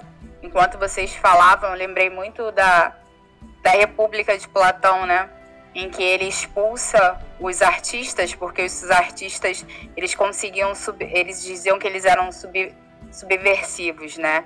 Porque eles faziam as pessoas pensarem e as pessoas não se conformarem com o lugar que elas tinham naquela sociedade, naquela comunidade. Por exemplo, se o cara é, vamos supor, é ajudante de obra, ele vai ser ajudante de obra pro resto da vida. Ele foi determinado para aquela né? Ele foi feito para aquele cargo e para aquela função e ele tinha que aceitar. Então, como artistas, eles conseguiam fazer com que as pessoas pensassem e se inconformassem ou se, se sentissem incomodadas com a situação que elas se encontravam, elas poderiam lutar, né, por, por outras posições, por outros lugares, eles foram expulsos da República. E é mais ou menos isso, né? Quando a gente é alienado e a gente faz fazem com que a gente pense que o lugar que a gente está é o lugar que a gente deve estar e não é, começa o problema, né? Então, que a gente possa realmente saber que Cristo, né, veio e ele veio para revolucionar, né? Eu, eu uma das passagens que mais me, me tocam é a passagem que ele chega no templo e, e vê todo aquele comércio, né? E ali ele sai um pouco daquele modus operandi né, passivo e destrói tudo, porque estavam fazendo comércio na frente né, da casa do pai. Então, que a gente possa ser assim também. Ser pacífico quando tem que ser pacífico e ser revolucionário quando a gente precisa ser revolucionário. É, Jesus, só um instante, só para complementar, Jesus era revolucionário, né? Jesus era, era a teoria e a prática, ele falava e fazia. Essa era a diferença, né? O que, o que as pessoas gostam é aquele catolicismo só na teoria. Eu falo, mas eu não faço. Jesus falava e fazia. Ele era um agitador. Tanto que ele foi crucificado, né? Ele era um agitador. Realmente. Então, amigos, posso partir para o quarto item ou alguém quer colocar mais alguma coisa? Podemos seguir? Podemos, podemos. Então vamos seguir o, vamos seguir aqui. Chegamos, enfim, a tão falada justiça social que a gente já vem to nesse tocante, né? Um tempinho aqui desse nosso podcast Fé no Mundo. E o quarto item do Catecismo da Igreja Católica tem como tema atividade econômica e justiça social. Isadora, posso começar com você, começando pelas mulheres? Pode sim, vamos lá. É, então vamos lá, falando de justiça social, eu vou começar aqui por onde o catecismo começa, né? O item 24 e 26 em que ele diz que o desenvolvimento das atividades econômicas e o crescimento da, da produção destinam-se a ocorrer às necessidades dos seres humanos. A vida econômica não visa somente multiplicar os bens produzidos e aumentar o lucro ou o poder. Ordena-se, antes de mais, para o serviço das pessoas, do homem integral e de toda a comunidade humana. É, eu li basicamente o que o catecismo está escrevendo aqui para a gente poder entender o que ele quer dizer com essa justiça social. Que, na verdade, é, todos os bens, todas as produções, enfim, o dinheiro que seja, já que a gente trata hoje o dinheiro né, como é, algo em si, é, ele deve servir as pessoas, né, como o Ricardo trouxe lá no início. Não o contrário, como a gente vive né, hoje em dia. E é, no 2431, ele traz que é responsabilidade do Estado garantir que quem trabalhe possa usufruir do fruto do seu trabalho. É, e, além disso, no 2436, trata como o desemprego pode ser um atentado à dignidade da pessoa. Então, assim, por que, que eu trouxe esses tópicos que podem parecer um pouco distantes né, dentro desse quarto item? Porque a justiça social, como eu falei, ela se diferencia da caridade, digamos assim, porque ela trata de uma forma geral de que a própria pessoa ela tenha condições de manter a vida, né? Que ela possa manter a própria vida, enfim, que ela possa se sustentar. E é essa a ideia que a igreja ela quer trazer aqui que o Estado ele possa garantir que as pessoas, por exemplo, possam usufruir do fruto do seu trabalho. Então a gente falou lá no início, lá no primeiro podcast sobre criação, sobre você ter direito a basicamente a viver, né? Porque sem a criação, sem a natureza, a gente não tem como viver. A gente falou sobre o direito de você ter um trabalho. E aí o catecismo retoma isso, sobre como o desemprego pode ser um atentado, inclusive, à dignidade da pessoa. Então, assim, é importante. Agora, é, não é só você ter direito a trabalhar, é você ter direito a usufruir do seu trabalho. Porque muitas vezes foi o que a gente falou. Ah, graças a Deus, os empregadores, eles têm... estão é, conseguindo algum trocado, enfim, para sobreviver. Só que, poxa, existe uma diferença clara entre você sobreviver e você viver, né? Uma pessoa que sobrevive, beleza, ela não está morta, né? Mas uma pessoa, mas é diferente, uma pessoa que tem condição de viver mesmo, ela pode aproveitar a vida. Essa é a grande diferença. Então, se você trabalha para receber dois, três reais de entrega para uma entrega que você faz, é, você precisa trabalhar praticamente o dia todo, todos os dias, não tem folga, não tem férias, entendeu? E aí você vai usufruir quando desse valor? Você basicamente passa a viver pelo dinheiro, que é o que a maioria das pessoas hoje em dia vive. A gente trabalha para pagar as contas e é isso. E assim, beleza, ah, uma das contas mais caras talvez seja do cartão de crédito, e aí você usa o cartão de crédito para comprar alguma coisa para você. Só que a maioria das vezes as pessoas não conseguem nem usufruir. Quantas pessoas por aí estão até hoje atoladas pagando dívida de um carro que elas usam para chegar até o emprego? É esse a utilidade do carro delas. Não é nem fazer uma viagem, sair, até porque a gente vê preço de gasolina, etc. Não tá dando para fazer é, grandes rondas por aí. Enfim, mas é sobre isso, sabe? A justiça social ela tá ligado a isso. Qual o valor do dinheiro, entendeu? beleza, o dinheiro tem um valor em si, hoje, tudo bem, eu não sei se é exatamente esse o problema, o dinheiro ter um valor em si. Mas o problema é que esse valor não pode ser maior do que o valor do próprio ser humano, entendeu? E é o que a gente vê mesmo, sabe? a maioria das pessoas só tem folgas domingos, por exemplo. Então, assim, você passa de segunda a sábado trabalhando para poder minimamente aproveitar o domingo. E dependendo de quanto você recebe trabalhando de segunda a sábado, tem muita gente que trabalha inclusive no domingo, faz um bico, usa o domingo para adiantar, por exemplo, é, limpar uma casa, adiantar uma comida para durante a semana, porque não tem tempo depois do trabalho. Então, assim, qual é a vida que a gente está vivendo, sabe? E é sobre isso que a justiça social, ela, a atividade econômica e a justiça social quer trazer para gente. Porque quando você trata sobre atividade econômica, é, é, é, basicamente isso. Eu não vou, enfim, me estender para poder não, acabar não sendo repetitiva, mas que a gente possa pensar nesse sentido, sabe? É claro que é difícil também, dependendo da posição onde você se encontra, você dar um outro valor ao dinheiro. Porque a gente vive nesse mundo em que se a gente não der valor ao dinheiro se a gente não trabalhar, né, não viver para trabalhar, a gente nem, nem sobreviver sobrevive, porque até para comer para beber água, a gente precisa de dinheiro, e a gente precisa de comer e beber água para sobreviver. Então, assim, é, se a gente não vive para trabalhar, a gente não consegue viver, né? Basicamente, em muitas situações. Só que a gente possa é, modificar, na medida do possível, dentro da nossa realidade, modificar um pouco esse pensamento. Então, por exemplo, mal nenhum tem em você fazer um investimento, ok. Mas qual é a sua intenção ao receber esse dinheiro? Essa é uma grande questão. Você, a gente recebe o dinheiro simplesmente para ter, para ficar mais rico, para ter mais poder com isso, para fazer mais coisas ao nosso individual, ou a gente efetivamente faz um investimento, busca uma melhoria de vida para que a gente possa tratar sobre a sociedade como um todo, por exemplo, para que você possa também ajudar mais ao próximo, já que você vai ter mais condição tudo isso é relevante para a nossa discussão, né, para o nosso pensamento, porque é foi o que eu falei anteriormente. Assim. É claro que nós, como cristãos, não devemos nos manter passivos, né, simplesmente assim, ah, foi como falou né, anteriormente, como se a religião fosse uma forma de alienação, de ah, tudo bem, deixa eu sofrer aqui mesmo, porque no céu vai ser legal. Não é assim, entendeu? Mas é, que a gente possa ter, ao contrário, essa consciência de que aqui também dá para ser um novo céu e que a gente pode mudar a nossa realidade se a gente conseguir agir, entendeu? Então, assim, tem muito cristão, e é uma autocrítica que nós precisamos fazer, defendendo coisas que quando você vai ver não, não fazem nem muito sentido, sabe? Ah, tem certeza que as famílias, por exemplo, estão sendo destruídas porque, como a gente tratou anteriormente, tem um quadrinho mostrando um beijo de um casal homossexual? É isso que está simplesmente destruindo a família? A família está sendo destruída somente porque passa uma novela na TV em que, sei lá, tem. Enfim, aparece uma cena de sexo. É isso que está destruindo a família, entendeu?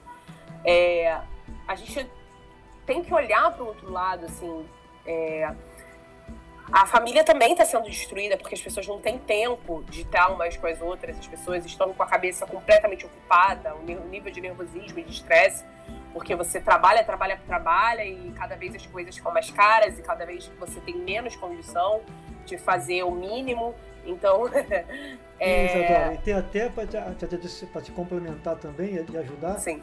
É, tem a questão do. No tempo do tempo que a pastoral familiar foi criada, nos anos de 95, por ali, quando o Papa João Paulo II incentivou a criação, a reflexão da família passava muito por isso. Não foi só Sim. essa questão é, moral, mas a questão, por exemplo, o pai que chega em casa, que não vê os filhos, os filhos já estão dormindo, aí dia seguinte ele levanta às 4, 5 horas da manhã, os filhos estão dormindo, ele vai trabalhar, Sim. é um trabalho que gasta um tempo longuíssimo para chegar no trabalho e voltar, já está cansado, não tem tempo para os filhos, para a esposa, para o lazer, para o casamento. Sim. Então isso também afeta, entendeu, a, a, questão da família. Então o trabalho está ligado com isso também. A justiça social também tem a ver com isso também. Né? Sim, questão... e no caso, quando a gente pensa, por exemplo, a sociedade que a gente vive, né? E é claro, a gente faz esse podcast e a gente se propõe a analisar o que o catecismo trata, né, sobre cada mandamento, enfim. E a gente, nesse, nessa, nessa análise, a gente acaba entrando em aspectos da vida, né? Porque é isso a intenção, não é só ler o catecismo. E a gente sabe que, enfim, a sociedade brasileira, a gente hoje vive numa democracia representativa. Então, a forma como a gente tem para atuar da forma mais participativa, enfim, na nossa, é, na, na nossa política, enfim, na nossa sociedade, é através do voto. Então, quando a gente vai pensar, por exemplo, o que é você dar um voto cristão, né? A gente em 2022 aí vai ter eleição, por exemplo, para presidente, né, para governador, enfim, para deputado, acho. Não sei exatamente para tudo que a gente vai votar. Mas quando a gente for dar um voto cristão, a gente não tem que pensar só na pessoa, por exemplo, que é da igreja, entendeu? Ah, eu vou votar nessa pessoa porque o meu padre falou, até porque padre não tem nem que ficar dando opinião política, né? Por aí assim. Mas, ah, eu vou votar nessa pessoa porque o, enfim, o padre, o pastor, o rabino, é, o chefe da minha religião falou. Não é só isso. Não é porque a pessoa segue a sua religião que você tem que votar.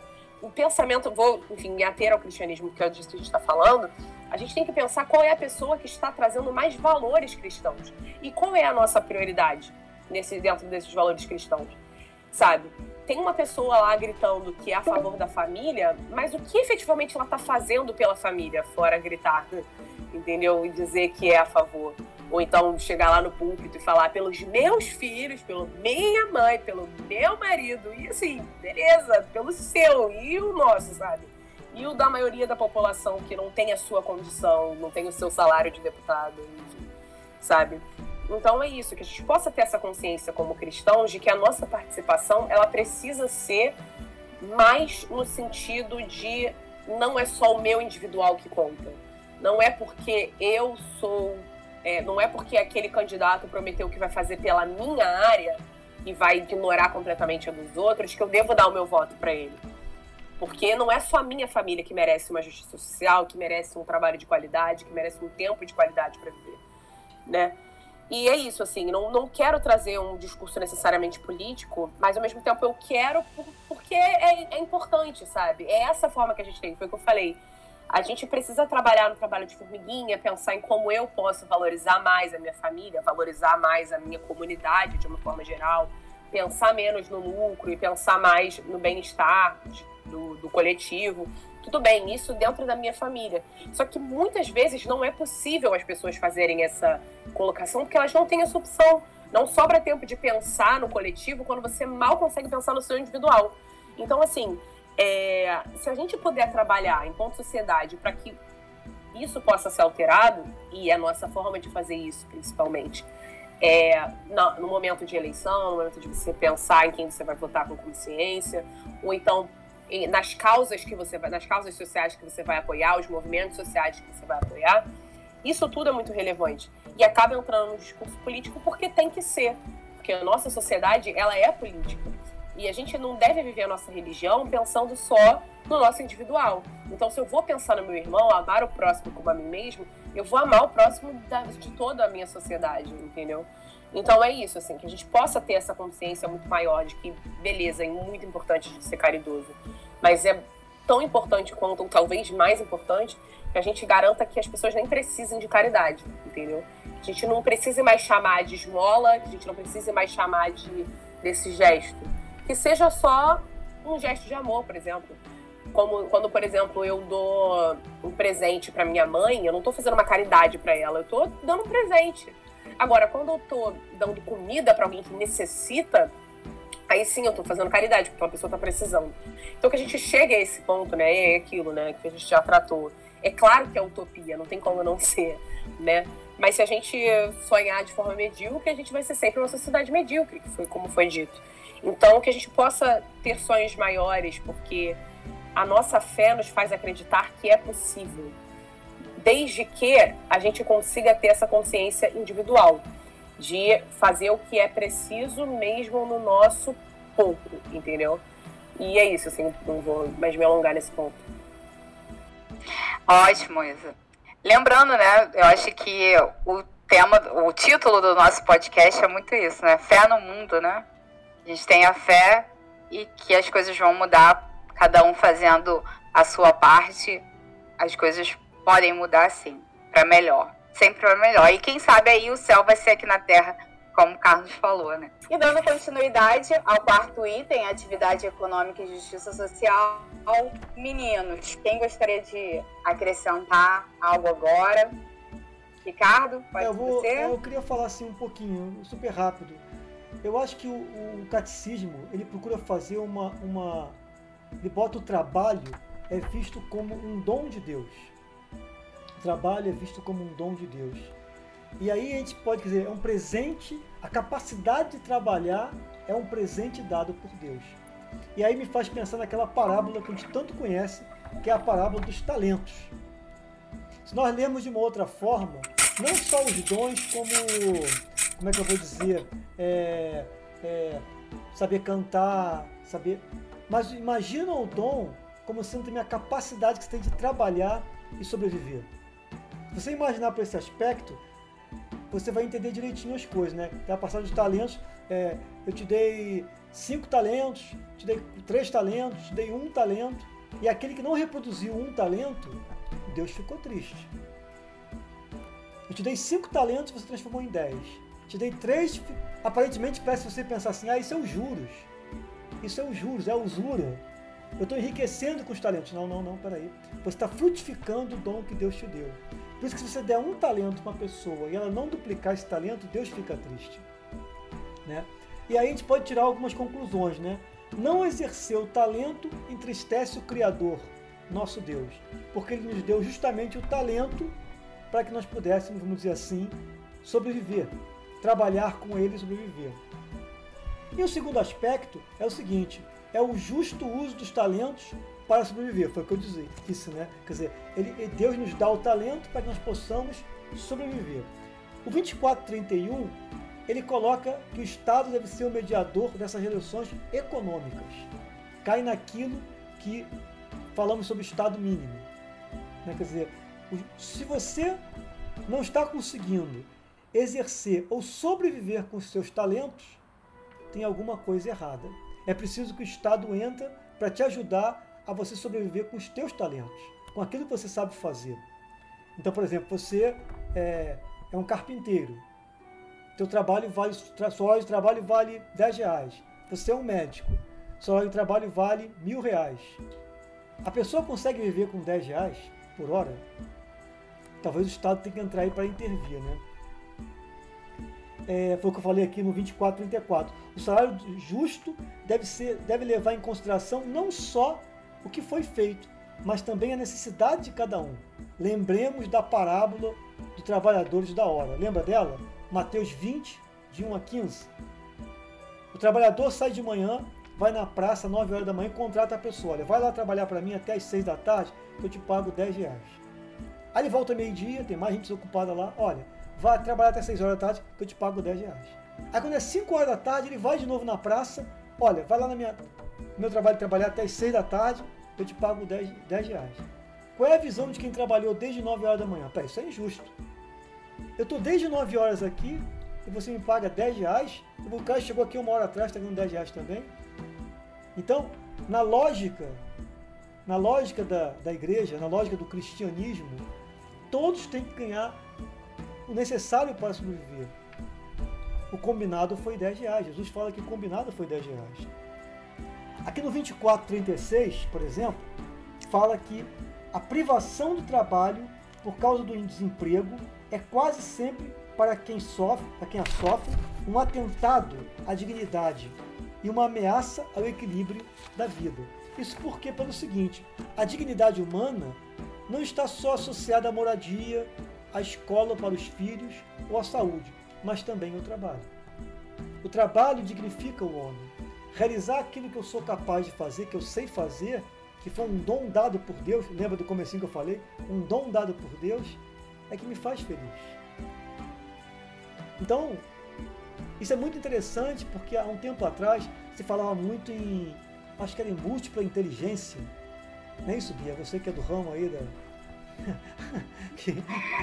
eu acho que tinha um conceito. Sim, também pode, pode falar em múltipla inteligência. É, tinha um conceito desse, tipo assim. É, começava a se questionar por que, que um, um, um, um marceneiro ganha tão pouco? Por que, que o, o, talento dele, o dom dele é tão pouco valorizado? Né? Então, na, na, na economia de mercado, valorizo mais o médico. Tudo bem, ele é importante, o médico é muito importante. Mas por que, que outras profissões não são tão valorizadas? Então, eu acho que passa muito por isso justiça social. Você entender o trabalho como um dom de Deus, que Deus fica feliz se você exercer, e que é importante que, que ele seja valorizado. E nesse caso, o Estado tem que entrar para ajudar a valorizar esse dom que Deus te deu. É, basicamente seria isso a minha, a minha, a minha compreensão, assim, um resumo que eu faço da justiça social. Ótimo. É, tanto porque a gente depende de todas essas peças, né? To, to, todas as profissões são fundamentais para que as coisas aconteçam. Você imagina uma, que umas são mais uma família que precisa trabalhar o marido e a esposa não tem uma babá. Pois é, acho que isso acontece muito, né? É o trabalha-se o marido, a esposa e às vezes o filho mais velho, que às vezes tem 10 anos, cuida dos menores, entendeu?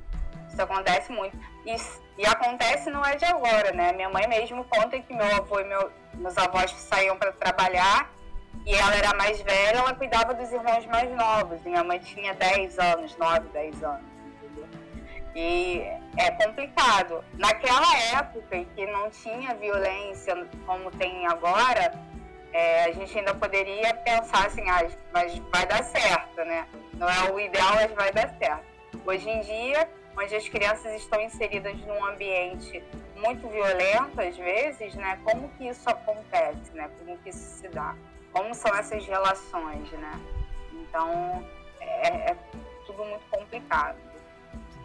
Carlos, você gostaria de falar também nesse quarto item? Tem até alguns pontos breves para comentar. Pegando um gancho no que o Ricardo falou, né, sobre por que o carpinteiro é uma profissão tão desvalorizada, né? É curioso porque na época de Jesus não era. Né? É, pessoal de, é, as pessoas gostam muito, inclusive falando da alienação da igreja, a igreja, até hoje, eu escuto padres dizendo: Jesus era um simples carpinteiro. Não. A carpintaria era uma profissão nobre naquela época. Né? Não pertencente à nobreza, mas era uma profissão que dava uma condição social muito boa à pessoa. O carpinteiro naquela época, agora eu ser corporativista e puxar a sardinha para o meu lado, na verdade, várias traduções né, têm nomeações diferentes. Né?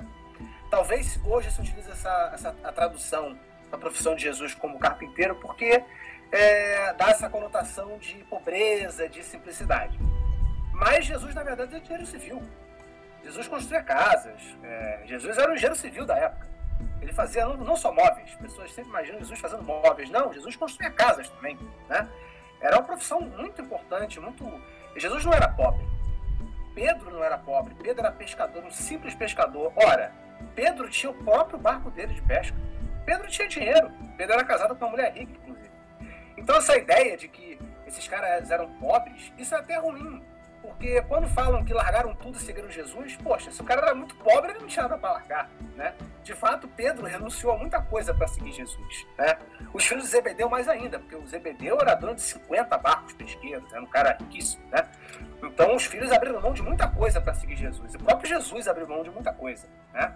Jesus, quando foi crucificado, né, a peça dele foi sorteada entre os, entre os, os, os as pessoas que crucificaram, né, entre os soldados né, romanos porque era uma peça cara, uma peça valiosa. Então não era assim, né? Mas tem aquela ideia de dizer que Jesus sofreu muito, era muito pobre. Não. Jesus sofreu na vida, mas ele renunciou às, às riquezas, mas pobre ele não era, como São Francisco de Assis também não era pobre. Né? Puxando o sargento para o lado mais uma vez, a profissão de engenheiro civil é muito importante. O médico é muito valorizado, como o Ricardo falou, né? Agora, quando um médico erra, mata uma pessoa. Quando o engenheiro civil erra, mata milhares de pessoas, né? Cai lá a casa, cai o prédio, cai a. Imagina um estádio de futebol caindo. Olha só. Né? Então, puxando sardinha sendo corporativista, a engenharia civil também mata bastante, então é muito importante, né? Mas enfim, não é tão bem remunerada quanto a, a, a, a medicina, mas é mais bem remunerada do que muitas profissões, infelizmente. Isso é um erro, inclusive. Essa diferença de remuneração é muito brasileira, muito nacional, muito de países pobres. Nos países ricos, não tem tanta distinção assim entre o engenheiro sênior o engenheiro júnior, o técnico. Não tem tanta diferença. Todo mundo, em países mais ricos, consegue, mesmo com profissões ditas menos nobres, consegue ter uma vida digna, consegue comprar uma casa, comprar um carro. Até babysitter, até é, gente que, que, que faxineira, é, é, diarista, ou, ou, então babá, conseguem, cons, é, conseguem bons salários, conseguem ter um carro. Tem países em que a faxineira vai de carro para sua casa fazer a faxina na sua casa. Olha que coisa maravilhosa, coisa linda. E aqui no Brasil essa dificuldade, né? Isso é uma coisa muito nossa. Agora, terminando os ganchos do Ricardo, vou reforçar mais uma vez no item 24 e 28, o trabalho é para o homem e não o homem para o trabalho. Hoje em dia isso não existe, né? Hoje em dia a gente vive para o trabalho, a gente vive para trabalhar. Inclusive, a Isadora falou no início do podcast sobre a uberização sobre os serviços de, de, de transporte de comida, né, de iFood, essas coisas, é, vai muito nesse sentido, né? As pessoas vivem para trabalhar, para poder sobreviver tem que trabalhar 12 horas. E eu repito, a uberização, o biocapitalismo está atingindo todo mundo. Vai atingir um número assustador de pessoas. Tem gente que nem imagina que vai trabalhar feito Uber. Médicos, inclusive é, os atendimentos médicos vão ser por aplicativo, já estão sendo por aplicativo. Vai ser por demanda e vai reduzir o preço. Engenharia civil igual, todas as áreas, infelizmente. A gente precisa pensar, repensar o capitalismo porque o destino é trágico. A gente precisa mudar. Precisa ter um pouco mais de ação, de praxis. Né? É, o item 24 e 29, o Estado pode atuar como regulador para atingir o bem comum. Reforço mais uma vez o que vocês falaram, muito importante as, os jovens hoje, da pessoa da minha idade, até mais jovens do que eu, adoram o Estado mínimo. Ah, o imposto é roubo. O Estado só faz porcaria. Ah, o Estado tira a minha liberdade. Bom, se você é rico, é fácil falar isso, né? É muito fácil. É, enfim, é, o item 2432, uma coisa muito importante também, ele fala sobre o bem comum e o lucro. Ele fala que o lucro precisa ser controlado, aquela ideia né, da Igreja Católica de promover um capitalismo moderado. Mas é, a, a, própria doutrina da Igreja Católica, no item 24, 32, fala sobre a obtenção de algum lucro.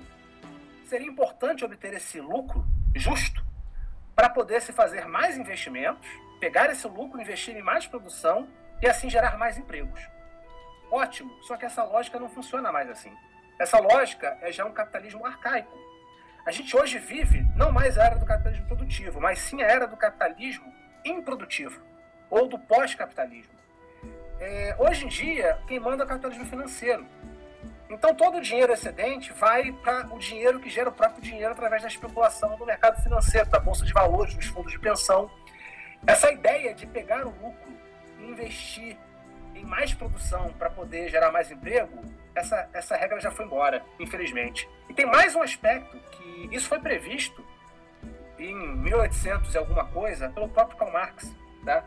É, o que acontece? A tendência é cada vez maior de que as empresas investem em máquinas e menos em pessoas. Então, se você tem um excedente de, de produção, um lucro, você vai investir em máquinas e não em pessoas. Você não vai gerar empregos. Por que, que isso vai acontecer? Porque o capitalismo funciona por competição. Se você não pegar o seu dinheiro e investir em máquinas, o seu concorrente vai fazer isso. E aí o seu concorrente vai produzir mais, com mais qualidade e pagando menos. Porque a máquina substitui o homem e reduz o custo de produção. Então você vai falir, em outras palavras. Então você não tem opção. Na competição capitalista, ou você maximiza o seu lucro, ou você teoricamente vai à falência. Ou então o capitalista pensa, tem medo, tem receio de ir à falência. Então a, a cabeça do capitalista é assim: eu preciso manter alguns poucos empregos. Então, para isso, eu tenho que mandar um monte de gente embora, substituir por máquinas para poder sobreviver, senão meu competidor me aniquila. E assim eu consigo manter alguns empregos. Se eu continuar empregando pessoas e não máquinas, a empresa vai à falência e vai todo mundo embora. Inclusive eu, o capitalista. Essa é a mentalidade do capitalista. Então, é, isso é um problema muito sério, né? É, um, é uma, isso, é, isso é uma contradição do capitalismo. O capitalismo precisa que as pessoas sejam empregadas e tenham dinheiro para consumir os produtos são produzidos, as pessoas consomem com o próprio salário e aí a máquina vai girando. Só que a máquina não está girando mais, justamente porque não tem mais emprego. E os salários são cada vez menos justos, né? O 2434 fala salário justo. Essa ideia é cada vez mais remota. Hoje em dia as pessoas são contratadas com PJ. É a pejotização da economia brasileira, por exemplo. As pessoas são contratadas sob demanda. As pessoas recebem um dinheiro contratado como PJ, não tem nenhum benefício se tiver trabalho, ganha. Se não tiver trabalho, não ganha. Nos Estados Unidos é muito assim. Às vezes a pessoa vai tirar férias, as férias não são remuneradas. Às vezes o cara sai de férias, quando volta não tem mais o emprego dele. A pessoa tá, às vezes está doente ou está grávida, perde emprego. Isso é muito comum, então é muito preocupante isso, né? Essa falta de segurança social, né? E essa falta de justiça no salário. Em relação a isso, o item 2435 fala que a greve é moralmente legítima quando se apresenta como uma forma, né, como o único recurso é, para poder garantir um emprego, para poder garantir os benefícios. Você vê muitos católicos é, criticando os grevistas, dizendo que grevista é vagabundo. Ora, a greve é um recurso de protesto, né? muito importante, por sinal, e cada vez mais importante hoje em dia. Às vezes não tem opção, você tem que parar de trabalhar para conseguir alguma coisa. E existe também uma coisa chamada lockout, que é o inverso de greve. É quando o empregador acha que está pagando salários muito altos, ele fecha a fábrica e fala: ó, enquanto não reduzir o salário, a fábrica não abre. Se continuar assim, eu vou à falência. E aí reduz o salário, manda todo mundo embora e recontrata, pagando muito menos. Né? E a pejotização é um pouco isso. É o tal do lockout. A pessoa mandada embora é recontratada como PJ. Então a greve é necessária. A, a, a, é muito importante a gente protestar, se reunir e protestar, porque juntos a gente é muito forte, nós somos muito fortes. Sozinhos a gente não é nada. A gente sozinho negociar com o patrão, isso não existe. Ah, cada trabalhador negocia com o próprio empregador. A diferença de forças é muito grande, o desequilíbrio de forças é muito grande. E a vida funciona por equilíbrio de forças também. Então é necessário a gente se unir para criar frente contra o dono da empresa. Por isso o sindicato é tão importante, por isso é, a greve é tão importante. É claro que existem, que existem sindicalistas que são é, corruptos. É claro que tem sindicalista que faz negociata com o próprio patrão. Isso existe. Mas a ideia de sindicato é muito válida, é muito legítima pela própria igreja. Não é porque existem pessoas ruins no sindicato que tem que acabar com o sindicato. Não é porque o meu filho tirou nota baixa que eu vou matar o meu filho. Não. O capitalismo a gente critica no cerne porque ele tem problemas existenciais muito sérios que precisam ser corrigidos. A ideia do sindicato não necessariamente. Tem problemas? Tem. Mas a ideia de sindicato é muito válida e legítima, e a própria igreja considera isso.